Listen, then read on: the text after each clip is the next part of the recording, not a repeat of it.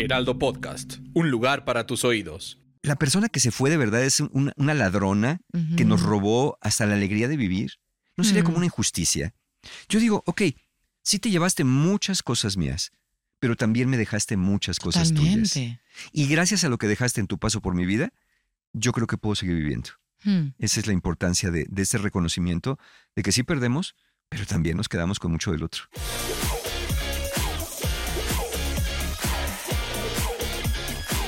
Maldita comodidad. Hey, ¿cómo estás? Soy Zona Costa y estoy muy feliz de darte la bienvenida a este nuevo episodio de Maldita Comodidad. Pero antes de empezar, yo quiero aprovechar solamente para recordarte que ya sabes, que nos regales todas las estrellitas que veas en la plataforma en donde nos estás escuchando y que cada jueves eh, te vayas a tu plataforma, que puede ser Spotify, Apple Podcast, Amazon Music, incluso en YouTube y en el Heraldo Podcast, y que te vayas todos los jueves justo a eso, a ver el nuevo episodio. El día de hoy te tengo que decir algo que está bien padre. Estoy muy contenta porque tengo un invitadazo. Yo la verdad sí lo considero de lujo, lo vengo, pues eso, medio eh, siguiéndole la huella desde hace ya varios años. Eh, y de pronto, ¿sabes? Cuando supe que venía para acá, dije, no lo puedo creer porque pues, la verdad es que es un crack. Te voy a explicar, ahí te va. Eh, es conferencista, ¿ok? Es comunicador bastante potente, ¿ok? También es Life and Business Coach, em, es psicoterapeuta, tiene este máster en tanatología y, ¿por qué no? Además, ha escrito seis libros, ¿correcto? Sí, cinco y medio. Cinco, y, medio, porque uno lo escribía en coautoría, entonces son cinco y medio oficiales. Este Oficial. último es el quinto, para mí, este, completo. Me encanta. Pues Sí. bueno, pues ya lo viste, ya lo escuchaste. Tengo aquí en la cabina a Mario Guerra. Bienvenido, Mario Guerra. Muchas ¿Cómo gracias, estás? gracias por la invitación. Encantado de estar aquí en el podcast. Me Feliz. encanta, no, de verdad, gracias, gracias. Por, por darte el espacio, el tiempo. Eh, tengo entendido, y lo cual me encanta, que además, eh, digo, vamos a conversar rico, ¿no? Pero nos vas a hablar también de este nuevo libro, de este último libro que escribiste, que es eh, Del otro lado de la tristeza, ¿correcto? Correcto, sí. Ay, eso se va a poner interesante, Mario. Se va a poner muy interesante. Pero a ver, ahí te va. Y ver. solo como para, pues, setear un poquito, ¿no? Nuestra, nuestra presencia aquí Ujú. la tuya y la mía para todas las personas que nos están escuchando. Eh, yo normalmente me gusta de pronto preguntar, y tú que también eres coach, Sí. ¿ok? Porque ahí les, les tengo que decir que también, se los dije ya, pero es, él es eh, Life and Business Coach, igual que yo, y traemos este, eh, pues este background, lo- el enfoque de la ontología, ¿no? Ujú, ujú. Entonces, te voy a preguntar, A ver, en una palabra, ¿cómo estás? ¿Cómo te sientes? ¿Cómo estás en este momento? en paz, En paz. en paz. Me Estoy encanta. siento en paz, sí. Me encanta. Pues yo estoy muy emocionada, ya viste. Qué bueno. Yo estoy muy emocionada. Ok, a ver ahora. Segunda, te voy a hacer dos preguntitas más solo para, Para eso, ir, ir calentando. para irle calentando el motor, Bueno. para que nos vayamos poniendo aquí tú y yo a gusto y tranquilo y que le entremos profundo, porque además Buenísimo. entiendo que te gusta entrarle profundo, porque Entrarle acabo profundo. de ver por tu Sí. libro. Entonces, a ver, siguiente pregunta. Eh, ¿Qué es lo que está pasando en este momento de tu vida? O sea, ¿en qué momento de vida está Mario Guerra? Yo podría responder con una palabra como consolidación. Hmm, Un momento de consolidación. qué bonito. Sí. Qué Sí. bonito, me gusta escuchar eso.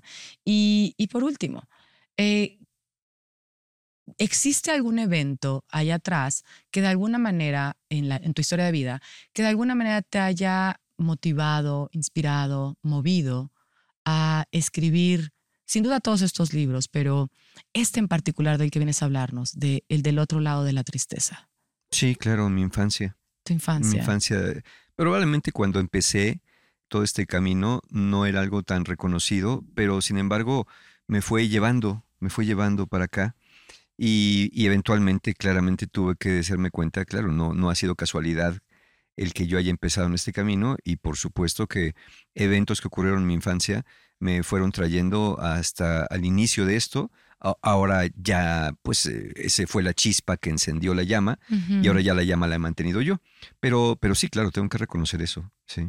Sí, fíjate que ahorita que viste eso pensé, no lo sé, a ver si estás de acuerdo conmigo. Ujú. Eh, yo siento que, y me voy a poner al frente, ¿no?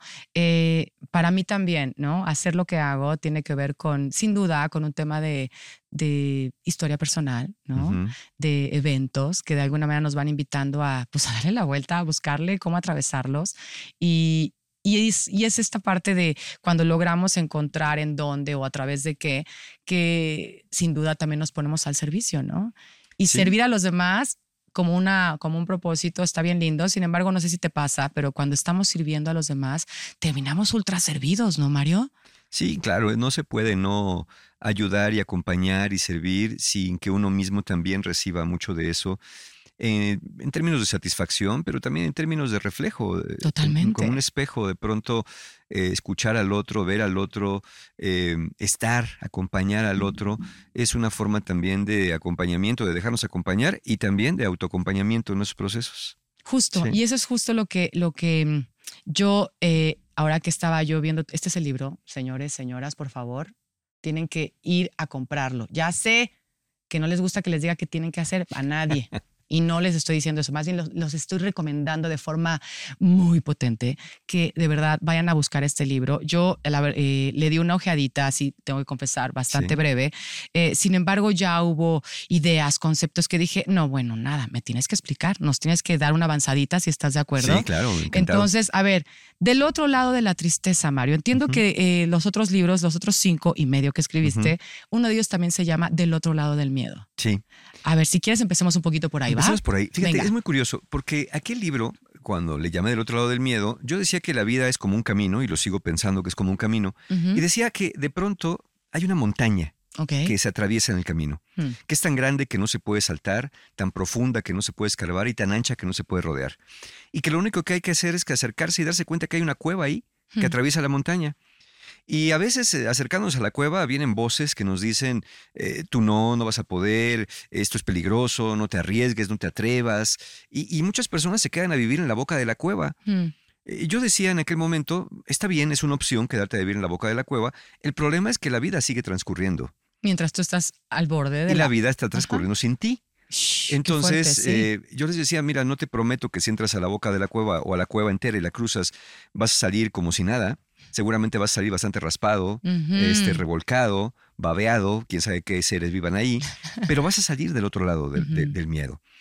Eh, y, y ahí quedó, y es un libro que para mí ha sido entrañable porque curiosamente lo escribí también en un momento donde a mí también, y lo digo en el mismo libro, en lo personal me tocó eh, mucho de lo que yo hablaba. No fue hecho por eso, pero me topé con algo así.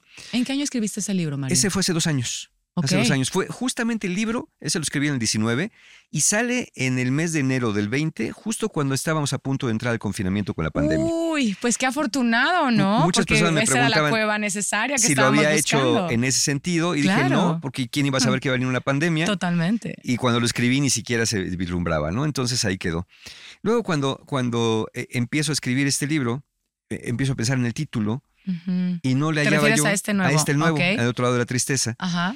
Y cuando de pronto digo, ay, me gustaría que se llamara de otro lado la tristeza, les digo la editorial y me dicen, está buenísimo el título. Pero a los dos minutos que colgué el teléfono dije, no, espérame, se llama igual que el otro.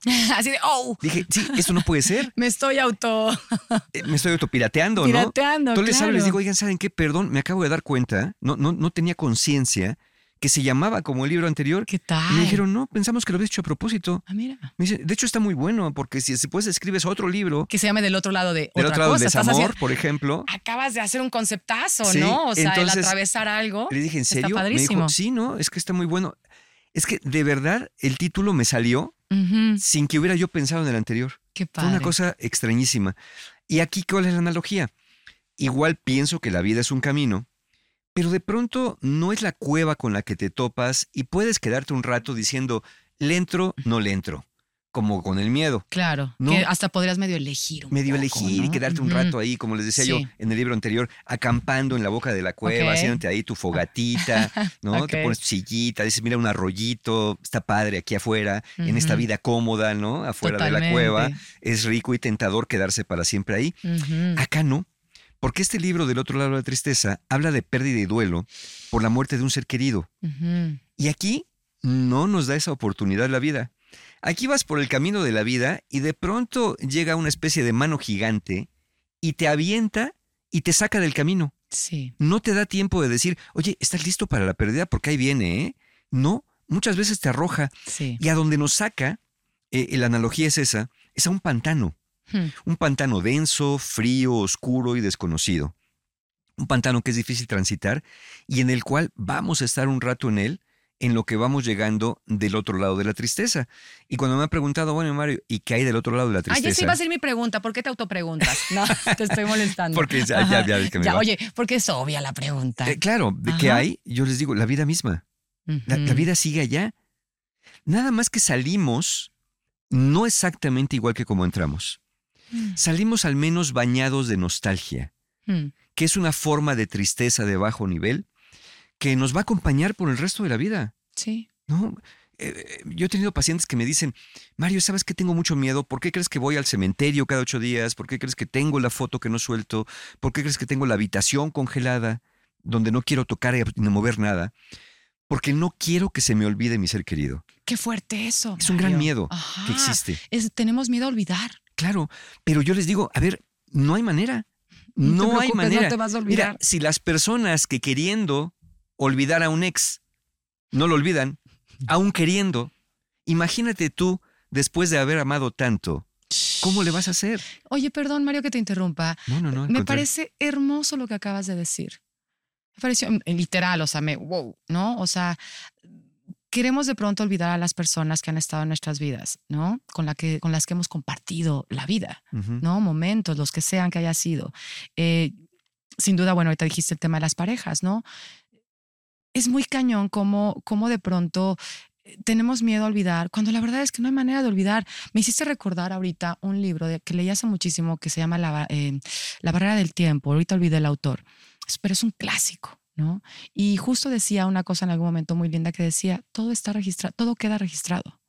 ¿No? Entonces, en esta sensación de todo queda registrado, no se te van a olvidar, ¿No? ¿no? Y querer olvidar a lo mejor a una pareja, pues, eh, ok, sí, desafortunada la relación o no, da igual, ¿no? O sea, no, digo, no me voy a meter ahorita por ahí, pero querer olvidar, o sea, pensar que podemos olvidar a un ser amado, amado, cuando digo amado es amado en letras grandes, ¿no?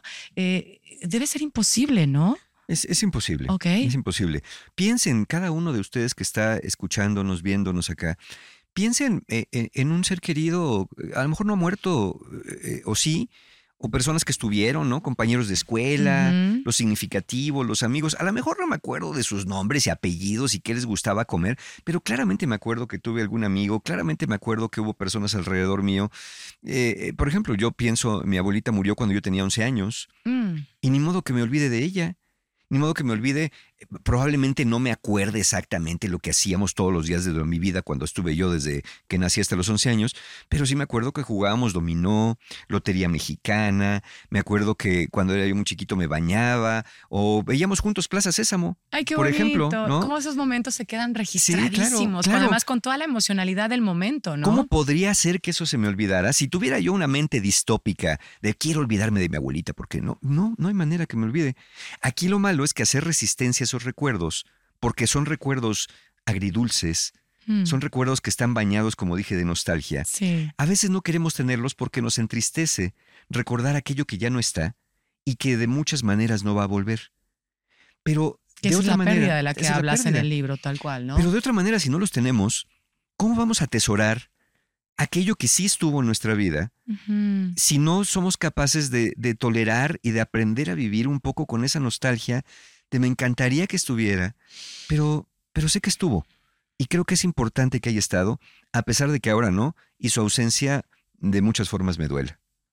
Qué fuerte eso y qué bonito al mismo tiempo, ¿no? Entonces, a ver, en este libro tú te estás enfocando, por lo que estoy escuchándote y Sí. duda por lo que leí, en el tema de una pérdida de un ser querido, te refieres a la muerte, Eh. Principalmente a la muerte. sí. Principalmente a la muerte. así es. También vi que en algún momento, y, y a lo mejor también, ¿no? Porque eh, sería interesante poner el concepto de pérdida como tal, o la tristeza ante la pérdida, eh, no nada más de muerte, sin duda sí, yo sé que el libro va mucho de ahí, pero también de, de- de situaciones, de relaciones, de, ¿no? Que no necesariamente impliquen muerte. Supongo que también te estás enfocando, o sea, en algún momento tocas acá eso, ¿verdad? Sí, particularmente al inicio, cuando les digo, a ver, aunque el libro está centrado principalmente en pérdida por muerte, Sí. cada uno de ustedes puede llevar esto a su propia pérdida, aunque no lo sea necesariamente así. Yo me quedo más en la pérdida por muerte, primero uno, porque es, es de mis temas más entrañables. Claro, para ¿no? mí. Y además con tu máster de tanatología, sin duda es una cosa que apoyas mucho, ¿no? Y Allá segundo, afuera. porque, porque es como, como la pérdida, digámoslo así, la pérdida última, ¿no? La más grande. La definitiva, ¿no? Sí, porque sobre todo es la irreversible. Sí. Es la irreversible eh, por muchas, de muchas maneras, al menos como estábamos o como estuvimos con la persona cuando estuvo. Porque también es lo que digo yo, muchas veces la pregunta es, Mario, ¿pero cómo le hago para dejar ir? Y yo le digo, ¿y quién te dice que tienes que dejar ¿Por ir? qué tienes que dejar ir? ¿qué, qué, qué es lo que tienes que dejar ir? A lo mejor lo que tienes que aprender es que te vas a relacionar con la persona que estuvo de una manera distinta ahora que físicamente ya no está. Pero no tienes que renunciar a todo. E- Es decir, no tienes que dejar de amar a quien ya no está. No. No tienes que aprender a amarlo de una manera distinta, de una manera no física, de, de una manera no, no de contacto, Sí. sino de una manera simbólica, como cada uno lo conciba, Y energía, ¿no? eh, eh, como cada uno lo conciba. Sí. Alma, espíritu, energía, recuerdo, memoria, genética. Sí. Eh, Ahora sí que en el libro tengo para todos, porque Me encanta. no me quedo nada más en esta parte, alguien que me dice, bueno, Mario, si yo no creo en el alma y si yo no creo en el más allá, Así, pues tenemos lo que es la otra, ¿no? tenemos lo que la otra. Sí. Eh, mira, yo digo que creamos o no creamos, de todos modos lo que es, probablemente es, independientemente de aquello que creamos. Y yo, como les, les suelo prometer, no se preocupen que la mayoría de nosotros que estamos acá, en menos de 100 años, les prometo que ya averiguamos o no lo que hay del otro lado de esta vida. Y si no me reclaman, ¿no? Qué bonito lo que acabas de decir. A ver, yo, yo nada más como una invitación del momento, ¿no? O sea, eh, digo, yo levanto la mano. O sea, yo levanto la mano. Por supuesto que hemos atravesado eh, esas pérdidas, sin duda, de muerte, ¿no? Eh, yo, por ejemplo, te comparto, yo he atravesado también pérdida de relación, de separaciones que también entras ahí, eh, de amistades, de, eh, en una de esas, digo, no de sueños, pero sí de, ¿sabes? De cosas, pues yo sí le voy a decir como sueños, ¿no? A lo mejor un poco. Eh, y a lo mejor también de, incluso de, de identidad, Mario, ¿no? O sea, de decir, ah, caray, acabo de darme cuenta con este evento, con esta situación, que no solamente ya no soy la que era, Mm. ¿no? Que es más, ya no puedo ser la que era. ¿Me explico? O sea, eh, a ver, tú lo decías ahorita, ¿no? O sea, de pronto eh, esta- en esta pues, metáfora que dices, ¿no? Del camino, ¿no? A- A veces nosotros nos metemos al pantano, a veces viene la mano, la mano gigante que nos avienta al pantano. ¿no? A veces es más sutil y nos toca, nos, nos saca sutilmente del camino y nos lleva al pantano, ¿no? Entonces es muy interesante de pronto ver eso, ¿no? Cómo la pérdida como tal, eh, pues implica este proceso. Ahora, te quiero preguntar algo. Si tú pudieras definir eh, qué es la pérdida. Perder es dejar de tener algo que nosotros valoramos. Ok. Mientras más valorado, mientras más amado, más grande es para nosotros la pérdida. Por eso no es tan importante qué o quién era lo perdido, porque tendemos a hacer mucho esto. A ver, ¿qui- ¿quién se murió de esta persona? Mira, está muy triste. ¿Quién se murió? No, pues fue una tía. Ah, bueno, menos mal, qué bueno que no fue su mamá. Sin saber el tipo de relación que tenía con la tía y lo que representaba. Qué fuerte. Entonces eso, tendemos sí. a tasar que duele más, por ejemplo, la pérdida de un hijo pequeño que la pérdida de un padre anciano. Tendemos a pensar que Sí, duele se más. con esos valores que, le Porque, ponemos. porque ¿no? tenemos esa idea nosotros, ¿no? De que uno puede valorar lo que al otro le debe estar doliendo. Eh, puede ser que la pérdida de una madre sea muy dolorosa para muchos, pero también puede ser que no tanto para aquel que no tuvo una cercanía afectiva o no estuvo presente o había estado presente y resolvió todos los asuntos que tenía que resolver y ahora puede permitir de alguna manera, por así decirlo, que, que se marche la persona amada precisamente porque ya el cuerpo no da para estar viviendo en él. Entonces, eh, eh, es que lo que para cada uno represente aquello que se deja de tener, va a venir la magnitud de la pérdida que se tiene. Entonces es dejar de tener a nuestro lado aquello que una vez fue amado o fue importante para nosotros. Ok, ahora, ¿cuáles son las emociones que empiezan a surgir? Que tú puedes detectar con toda la gente que has acompañado, eh, ¿cuáles son las emociones que empiezan a surgir en este momento donde nos damos cuenta que estamos en la pérdida? Sí. ¿Cómo nos podemos dar cuenta? Eh, mira, yo creo que la primera para muchos es el no lo acepto. Es una resistencia. Una resistencia. Negación y evitación a la realidad. Y yo entiendo que eso al principio es perfectamente normal. Nada más que no deberíamos permanecer demasiado tiempo ahí. Porque es como, es- esa parte es las arenas movedizas del pantano. Hmm. Es donde uno dice, no, yo no, yo no caí en el pantano, esto no es un pantano, esto es un paraíso, no pasa nada, yo, yo estoy bien, yo, yo No, me va a tragar esta arena. esto no me va a pasar nada, Claro. y empiezan a moverse, a manotear y se empiezan a hundir más. Exacto. Esta parte, eh, mira, lo voy a decir así. Hay muchas personas que me han dicho a lo largo de, de mi vida profesional, Mario, no acepto que se haya muerto mi ser querido. No lo acepto y nunca lo voy a aceptar. Mm. Yo los miro de verdad compasivamente y les digo, es que da lo mismo que lo aceptes. Ya Porque no eso tiene ya que ver pasó. con eso. Eso ya Claro. pasó. De hecho, si no lo aceptas, lo que te vas a provocar es más sufrimiento. Porque pelearse con la realidad, la realidad tiene todas las de ganar. Porque la realidad dice esto ya pasó. ¿Importa? Claro que importa. Duele, por supuesto que duele. Pero es una realidad. Entonces, el primer sentimiento tiende a ser este de no aceptación, como si no aceptar la realidad hiciera que la realidad pudiera cambiar. Se modificara, ¿no? Sí, Ajá. y, y- y no se va a modificar lo que ya pasó. Así que, como dice el dicho, palo dado, ni Dios lo quita. Hmm. Eh, después, obviamente, vienen muchas emociones. Yo siempre digo que el pantano pertenece a la tristeza porque es como la, la emperatriz de ese pantano, pero tiene muchos sirvientes y, y compañeros. Viene el enojo, viene la culpa, el remordimiento, el resentimiento, el miedo. Es decir, hay muchos acompañantes alrededor de este pantano, del- de, la protagonista principal, que es la tristeza, que, así como dije en mi libro anterior del miedo, eh, yo creo que al miedo le hacen falta relaciones públicas, a la tristeza también. Estoy de acuerdo contigo. Le hacen falta relaciones públicas. Yo a la tristeza, de verdad, de verdad, la miro como si fuera una especie de madre amorosa que nos dice, mira, caíste aquí, en mi territorio, yo no quiero que te quedes a vivir aquí, pero déjame acompañarte. Déjame acompañarte. Déjame ¿no? cargarte, O sea, hasta déjame lo llevarte. sentí como así, Sí, ¿sabes? Como un apapacho, Como como, un apapacho. como este Ajá. acompañamiento. La tristeza no está interesada en que nos quedemos a vivir con ella, sino nos quiere función, acompañar, ¿no? sabe su función. Ajá. Y por eso nos lleva hacia el interior, por eso la tristeza nos desacelera, para que podamos acomodar el tiradero que quedó, Mm. porque pues como caímos al pantano, pues no caímos con la ropa muy limpia ni muy peinaditos, quedamos bastante maltrechos. Entonces ella nos ayuda a levantarnos, a sacudirnos, a acomodar que muchas cosas que se cayeron de nuestros bolsillos ahí quedaron ya en el pantano para siempre, pero no lo vamos a perder todo. Y yo siempre he dicho que con la pérdida no deberíamos pensar que se pierde todo, porque a mí me parece una injusticia. Te voy a decir por qué. Porque a veces le decimos a la persona que se fue, ¿por qué te fuiste? ¿Por qué me dejaste? Hmm. Me, me dejaste y te llevaste todo. Y yo digo, ¿en serio? Sí, ¿En ver, serio eso es la persona poner una que se fue? ¿no? O Sí. sea, ¿qué es todo? La persona que se fue de verdad es una, una ladrona que nos robó hasta la alegría de vivir. ¿No sería como una injusticia? Yo digo, ok, sí te llevaste muchas cosas mías, pero también me dejaste muchas cosas tuyas. Y gracias a lo que dejaste en tu paso por mi vida, yo creo que puedo seguir viviendo. Hmm. Esa es la importancia de, de este reconocimiento de que sí perdemos, pero también nos quedamos con mucho del otro. Sí, no, ahora sí que no es, eh, no es, perdón, es que me quedé pensando ahorita en varias cosas. A ver, estabas hablando de, de la nega- bueno, la resistencia. La resistencia, de el enojo, del el enojo, miedo. ajá. Y, y nada, seguramente a todas las personas que nos escuchan les pasó, me voy a atrever a decir que me pasó a mí ahorita que te escuchaba, ¿no? Pude ver el evento, pude recordar, o sea, es como que, como que hasta mi cuerpo eh, activó esas memorias, ¿entiendes? De, ay, sí, sí me acuerdo que me dolió así, sí me acuerdo que me sentí culpable, sí me acuerdo que me enojé, no, a ver, no, perdón, Mario, no me enojé, me encabroné, ¿Sí? ¿me explicó? O sea, era así de, ¿what? ¿Cómo se te ocurre, así, ¿eh? eso fue un pensamiento, ¿cómo se te ocurre morirte ahorita? Claro. Ahorita, Sí, en este momento. sí, sí, Qué mala idea. sí. ¿Me explicó? O sea, además, mira, te lo dije y es como de, wow, eso Sí, me pasó, sí. ¿Qué ¿sabes? ¿Cómo me hiciste esto a mí? Ah, Ajá. ¿A mí? ¿Cómo me hiciste eso? yo que, ¿no? y en este momento, cuando además- no estaba preparado. exacto. Además, yo que te he dado tanto, yo Sí. que tú y yo, tú que tú y yo que teníamos esto, wow, ¿no?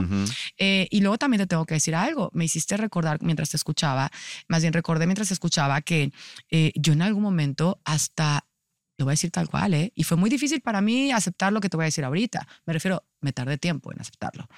Eh, hasta me sentí liberada con su partida. ¿Cómo no? Sí. ¡Wow! ¿No? Eh, es difícil porque termina entrando un poco de culpa también ahí, ¿no? Sí, y son dos emociones que cuesta mucho trabajo reconocer, sobre todo al inicio. Uno, el enojo que se siente a veces con la persona que se ha ido, porque nos dejó, Sí. claramente. Ah, Y yo la- sí, sí. mucho. Y la otra, y la otra, obviamente, eh, viene la culpa con no me debería enojar con los ausentes. ¿Cómo crees? Qué mala persona. ¿Cómo Pero- puedo sentir esto, no? Pero es que se siente. Exacto. De todo modo se siente. Yo cuando veo personas en terapia que de pronto me, me llegan, obviamente llegan eh, con la tristeza por delante. Sí, claramente. Sí. Y después de unas conversaciones que tenemos, ya cuando entramos en confianza, les digo, oye, ¿y a poco no estás un poquito enojado con, con la persona por haberse ido? Y algunos me responden como tú. No, no, no, estoy un poquito enojado, estoy bien encabronado. Estoy Sí. encabronadísima. Y les digo, bueno, que bienvenida, hablemos de esa emoción. Totalmente. Hablemos, dejemos que hable también el enojo, porque, porque muchas veces las emociones se agolpan y nosotros las filtramos. Mm. No, esta es inadecuada, esta no debería Sí, salir. esta, yo no esta es salir. negativa, esta es positiva. A veces ¿no? hasta la, Ajá. a la tristeza no la queremos dejar salir, Exactamente. porque tengo que ser fuerte, porque no Mm. puedo venir abajo. ¿Ya ves cómo la sociedad nos empuja? Totalmente. nos dice, Ya no llores porque no lo dejas descansar. Él ya está descansando. Déjalo ir, ¿no? Y yo, yo les Los contesto, a que ver, sufrimos somos nosotros. Sí, yo- Ellos ya están ok. sí, pe- pero a ver, yo no estoy llorando por el que se fue, yo estoy No. llorando porque me quedé sin la persona. ¿no? Totalmente. Y yo, si no puedo llorar por mí, bueno, pues entonces ahora sí díganme dónde están los filtros y los instructivos de la vida. Qué interesante y qué importante lo que estás diciendo, Mario, porque la verdad es que a veces creemos que en este afán de acompañar, voy a usar esa palabra, también Sí. voy a usar la palabra consolar. ¿no? Eh, terminamos diciendo cosas que, que no solamente, voy a, voy a decirlo tal cual, es que sean inadecuadas, porque, pues, ¿no? Pero pues que no funcionan para auténticamente estar para la persona que está atravesando esa situación, ¿no? O sea, estar de forma auténtica, de de, de verdad ser un espacio en donde el otro pueda sentir lo que tenga que sentir, ¿no? Sí, un espacio seguro y, y sobre todo que las personas sepan que todas estas emociones son perfectamente normales, que se sientan. Lo importante que como con toda emoción, el problema no son las emociones. No. El problema es que nos quedemos a habitar en ellas por más tiempo del necesario y el problema es que a partir de ellas empecemos a desarrollar creencias, eh, porque es muy común este, esto que se llama el razonamiento emocional. Como me siento culpable, entonces debo ser culpable. Como me siento enojado, entonces, entonces el otro hizo algo malo. Como me siento triste, entonces debo estar deprimido. Y no necesariamente es así. Puedo sentir culpa sin tenerla. Igual que hay muchas personas que pueden tener mucha culpa y no sienten ni un gramo. Entonces, hay que empezar a distinguir lo que se siente de lo que es. Y al inicio de una pérdida se sienten muchísimas cosas. Muchas cosas que no tienen sustento desde el mundo de, de los fenómenos, de, de- de lo que observamos, de lo que pasó realmente. Claro, es muy fácil pensar, por ejemplo, si un ser querido murió de alguna enfermedad, decir, ¿por qué lo dejé en ese hospital y por qué no me lo llevé a, a un hospital? a- haber a- hecho sí, otra A cosa un si yo hospital de hubiera, mejor, ¿no? privado. Me lo llevé al hospital privado. ¿Por qué no me lo llevé a Houston? Me lo llevé a Houston. ¿Para qué lo traje dando vuelta y vuelta? Mejor lo hubiera dejado en la casa. O sea, el punto es que nunca nos va a embonar porque lo que, que queremos decir realmente es yo hubiera querido hacer algo para que no se muriera. Totalmente. Pero esa, no esa omnipotencia que a veces exacto. tenemos de yo debí. ¿Sabes a quién le pasa mucho? A los padres de niños pequeños, Ay, lamentablemente. Es que eso, eso, eso te juro, cuando yo empecé a ojear tu libro, Sí. eh, la verdad es que eso es, es uno de los miedos más grandes, lo tengo que confesar. Sí, claro. O sea, wow, no me imagino. eh, Sé que hay muchas personas que han atravesado por eso. Ay, no, no, no me imagino ese dolor, sí. esa tristeza tan profunda. Y justo es a lo que quería llegar. Perdón, ibas a decir algo, pero eh, justo es a lo que quería llegar, ¿no? Decías hace un rato ser un espacio seguro, ¿no? Para esa persona. eh, esto que estás comentando ahorita. Y de pronto me surgen dos preguntas, ¿no? Eh, había, porque lo leí acá en tu libro, ¿no? Hay unas reglas Sí, una regla básica que me parece importante, si te parece bien, sí. que entremos tantito por ahí, que son la regla, las tres reglas. ¿Cuáles son Las esas tres reglas reglas. para entrarle a esto? Mira, yo les digo a mis pacientes, eh, en este espacio se valen muchas cosas. Lo que quieres decir, maldecir, injuriar, si quieres hasta la divinidad, yo no tengo problema con eso y probablemente la divinidad tampoco tenga problema con eso. Pero nada más sigamos tres reglas. No te dañas a ti, ni activa ni pasivamente, no dañas a otros de la misma forma y no dañas el entorno. ¿Qué quiero decir con esto? No dañarte a ti activamente, evidentemente lo primero es no atentar contra tu vida, Totalmente. ni ponerte a golpear la pared hasta que te sangren los nudillos, pero tampoco dañarte pasivamente, como dejar de comer, dejar de asearte, abandonarte. Abandonarte. esa abandonarte. es. Esa es una forma de dañarte Sí. pasivamente. Sí. Esa, esa es la primera regla. La segunda, no dañas a otros tampoco. Es decir, no te le vas a los golpes a otra persona. Me acuerdo en el libro, cito una, venía viendo el radio el otro día, bueno, cuando estaba escribiendo el libro, y, y oía una chica que había habido un accidente por ahí este, masivo, donde su hermana había muerto, y entonces la estaban entrevistando. Y ella decía, y yo llegué a urgencias y le dije, vi que salió el doctor y le dije, no me vaya a decir que mi hermana se murió. Le prohíbo, le prohíbo que me diga que mi hermana está muerta. Dice, ¿y qué creen que el doctor me dijo que sí? Dice, y yo hice lo que cualquiera hubiera hecho me le fui a los golpes al doctor. Yo me quedé así y dije, no, no, no es lo, lo, que cualquiera hubiera hecho. Es lo que a cualquiera le dan ganas de hacer a veces, pero no es lo que todo mundo da el paso al acto. Por eso digo, no se daña tampoco activamente a otras personas, particularmente cuando aquellas otras personas pues no fueron las causantes directas de la pérdida como totalmente, tal. Totalmente. Y tampoco pasivamente.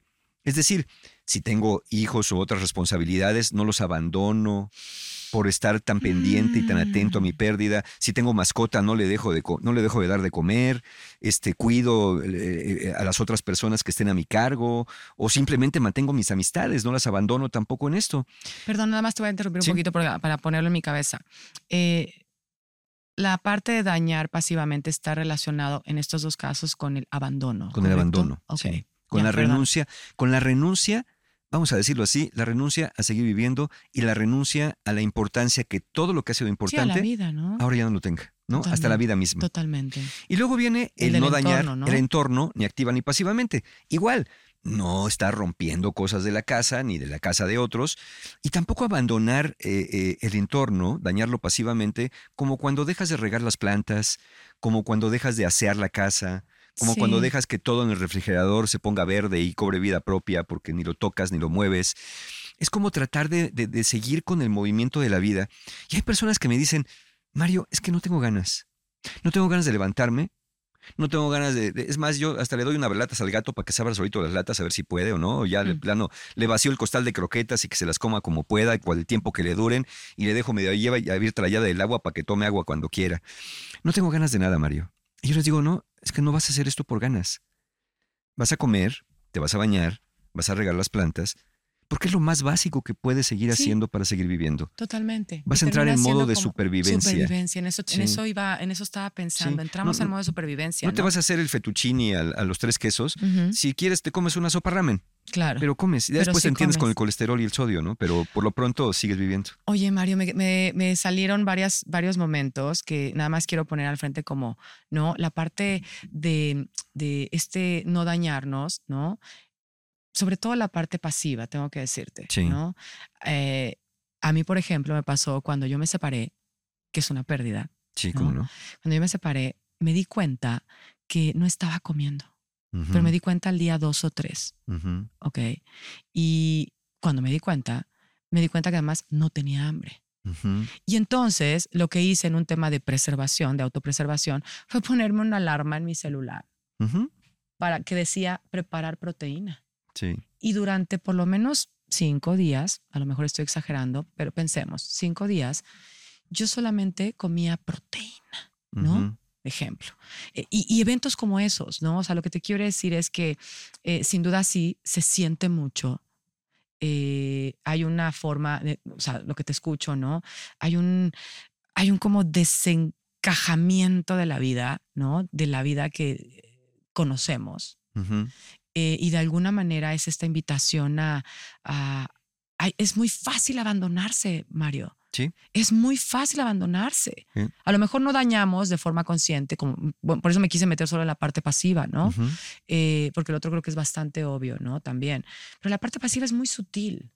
Es Va muy sutil. pasando, va ocurriendo. va sucediendo y tú nada más vas, ¿sabes? Como permitiendo que suceda. Entonces, ¿cuál es el viaje, Mario, que termina haciendo una persona que empieza este libro y lo termina? ¿Cuál es el viaje que hace? Fíjate, qué, qué, qué buena pregunta me haces y qué oportuna es, porque justamente eh, el, el modelo que yo propongo en el libro para ir transitando por este camino es un modelo que se llama el modelo dual de la pérdida, modelo dual del duelo, que es, durante un tiempo y un momento, estás inmerso en la pérdida y en la tristeza, Ujú. pero luego llega un momento que dices, espérame, tengo que prepararme, ya es una alarma, tengo que prepararme proteína. Entonces sales de la pérdida y entras en la vida cotidiana. Y te preparas la proteína y te la comes a regañadientes. Y luego, bueno, con permiso, y vas de regreso a la tristeza. Como una danza, ¿no? En estos dos mundos. Es una oscilación. Vas oscilando entre la pérdida y la vida cotidiana. Lo que se espera en el tránsito hacia el otro lado de la tristeza es que las oscilaciones cada vez sean menos intensas y menos frecuentes y acabes más orientado hacia la adaptación. Eh, a la nueva vida. A la nueva vida, porque bien lo dices, no es la misma vida, ya no, puede ser lo mismo. Tenemos que renunciar a la idea que va a ser la vida exactamente igual. No voy a decir que será mejor o peor, o más enriquecida o más empobrecida, porque eh, estos giros son muy interesantes. A veces encontramos oportunidades que no había antes. Pero em, ese es el camino, un camino por oscilaciones donde estamos un rato adentro, salimos un rato a la vida cotidiana, estás un rato en la tristeza, luego dices, ¿sabes qué? Tengo que ir a trabajar, no me quiero arreglar mucho, me voy a poner ahí lo que sea, un poncho, si caso, un sayo ahí, una, una sábana como Julio César y me voy envuelto en una sábana a trabajar, pero voy a trabajar. O lo hago en línea, ¿no? Este, pero después de un rato, sabes que ya acabé, ahora me voy otra vez a la tristeza. es un oscilamiento, es una oscilación. Una oscilación, un entrar y salir. Ese, hasta hoy, donde sabemos en la ciencia contemporánea de la pérdida, es el camino más natural y es el camino más recomendable. Mm. Todos lo hacemos. Pero fíjate, qué curioso, como la cultura nos ha enseñado que si ya estamos bien no podemos estar mal. Muchas personas. es que qué fuerte. Entre la, mira, ¿qué tal? Hasta me pongo así. Sí, sí, mira cómo me pongo, O sea, por favor, vean cómo me pongo. O sea, es como, a ver, ya, porfa, ¿no? O sea, por favor, hay demasiadas etiquetas allá afuera, hay demasiadas cajitas allá afuera, o sea, y, vivimos, le voy a decir tal cual, o sea, tengo, yo tengo 47 años, ¿ok? Y te puedo decir que eh, mis primeros 40 estuve creando, construyendo una identidad con base a muchas cajas, muchas etiquetas y sin duda también propias, ¿ok? Sí. Y siento que desde hace siete añitos, diez añitos, estoy en la segunda parte del viaje, que es justo esa, de construir. De construir todo eso para justo darme cuenta quién sí soy. ¿Me explico? Y ahorita que dijiste eso fue como de, ay, sí, ya, o sea, no podemos sentir tanto, o sea, pero sí, pero no mucho, este, pero solo un ratito. Ah, Imagínate, por eso me puse así, disculpen. sí claro. Imagínate con la pérdida. A ver, ya no llores tanto porque no lo dejas descansar. ¿Y eso que dices? Estás súper Y luego, ya no lloras tanto.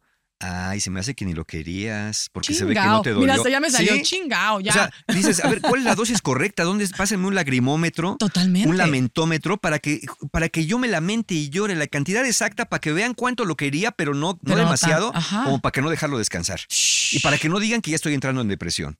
¿No? Entonces, si, si después de la pérdida salgo, Ay, mira nada más. El muerto al hoyo y el vivo al pollo. Bien que se ve que no lo querías. eso está súper cañón lo que acabas de decir. Pero si te quedas en la casa, no, ya salte, te vas a deprimir. mira, aquí vengo para que vayamos a que salgas tantito. O sea, ¿cuál es la cantidad correcta y exacta de lo que uno debería de sentirse o cómo debería de sentirse para darle gusto al mundo? Por eso lo digo en el libro. Renuncien a la idea de querer darle gusto al mundo y mejor dedíquense a vivir esta experiencia. Sí. A transitar por este camino. Sí. Como sea que cada uno pueda, siguiendo las tres reglas y no quedándose estancado ni abandonado en ninguno de los momentos que vamos a ir viviendo. Oigan, pues a ver, solo para ir cerrando la conversación, yo le preguntaba ahorita, como escucharon, a Mario, ¿cuál es el viaje que hace una persona? ¿Cuál es el viaje de, alguna manera de transformación? Un viaje en el que te lo garantizo, eh, no nada más porque estoy conversando con Mario, sino porque también él lo dice en su libro, ok, él te va a acompañar. Él te va a acompañar a, hacer este viaje. Entonces, ¿cuál es el viaje en una frase contundente, Mario, que hace la gente cuando lee tu libro? Avanza. Avanza. Transita. Ok. No se detiene por completo, aunque hay una desaceleración natural. Por eso hay un capítulo que se llama Eres más fuerte de lo que crees. Porque no es la fortaleza que se imaginan de la super persona que no le pasa nada. A mí si me dijeran, Mario, es que tienes que ser fuerte después de la muerte de tu ser querido, yo les digo, es que lo estoy haciendo. Para haberme levantado de la cama, para como tú haberte preparado la proteína, esa es la fuerza que tengo para seguir viviendo. No, no me pidas que tengas... No estás en este lugar. Totalmente. ¿no? Entonces, esa es la fuerza que, se requiere y la tenemos la fuerza para poder seguir transitando. Entonces, avanzar, transitar sería la palabra. Y esto es la, oferta que hago yo a las personas que, que, se dejen acompañar en el libro, ya sea en formato físico, digital o en audiolibro, que lo grabé con mi voz también, el audiolibro está grabado Ay, con eso mi está voz. muy bien. Es como tener a tu, a tu, a tu Mario Guerra aquí adentro. Si lo, yo les recomiendo que si lo compran en audiolibro, pónganselo en los audífonos. En los audífonos, sí. Y si tienen audífonos así de esos potentes, ya sabes, esos- ya sabes de cuáles, Sí, que hacen la cancelación del Casi ruido y 3D todo. y toda la yo les cosa. tengo que decir algo. La experiencia tiene que ser, estoy segura, porque así es para mí cuando escucho música y seguramente para todos.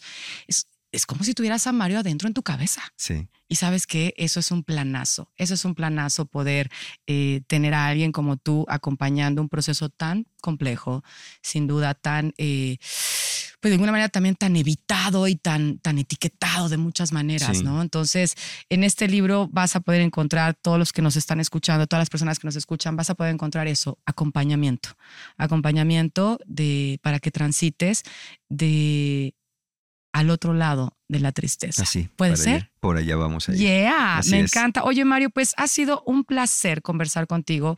Tengo que decirte que siempre me pasa, es algo que me pasa aquí siempre. Yo siempre quiero continuar, quiero avanzar, pero pues necesitamos, eh, ¿no?